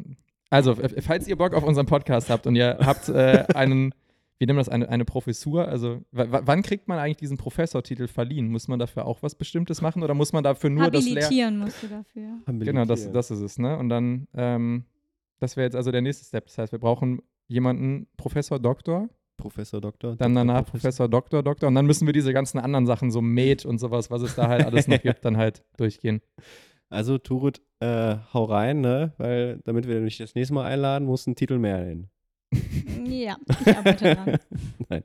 Oder, Mhm. oder, oder jemand von uns macht einen Titel und dann nehmen wir immer die Gesamtmenge an Titeln, die es halt in diesem Podcast. Wundervoll. Das heißt, wir brauchen so einen Dr. Ohm. Dr. Ohm klingt auch mach doch noch einen gut. Doc, ich mach doch noch einen Doktor in der Physik Das irgendwo du bestimmt. machen. Ja, mit meinem Namen kann ich nicht so viel machen. Ich muss immer andere Wege gehen. Dr. Kakoschka wird. Hm, Nee, nee. Kannst du drehen, wie du willst. Das kommt nicht gut. Das ist es nicht. Okay, und damit würde ich sagen, bevor wir noch mehr Unfug, bevor wir diesmal noch mehr Unfug hinten rausreden, Wir haben uns so zusammengerissen. sind wir raus. Vielen Dank fürs Hören. Ihr könnt uns wie immer gerne Feedback dalassen. Folgt Turit auf Instagram, folgt uns auf Instagram, damit wir alle noch lange weiter unser Ding machen können. Jawollo. Vielen Dank. Ciao, tschüss.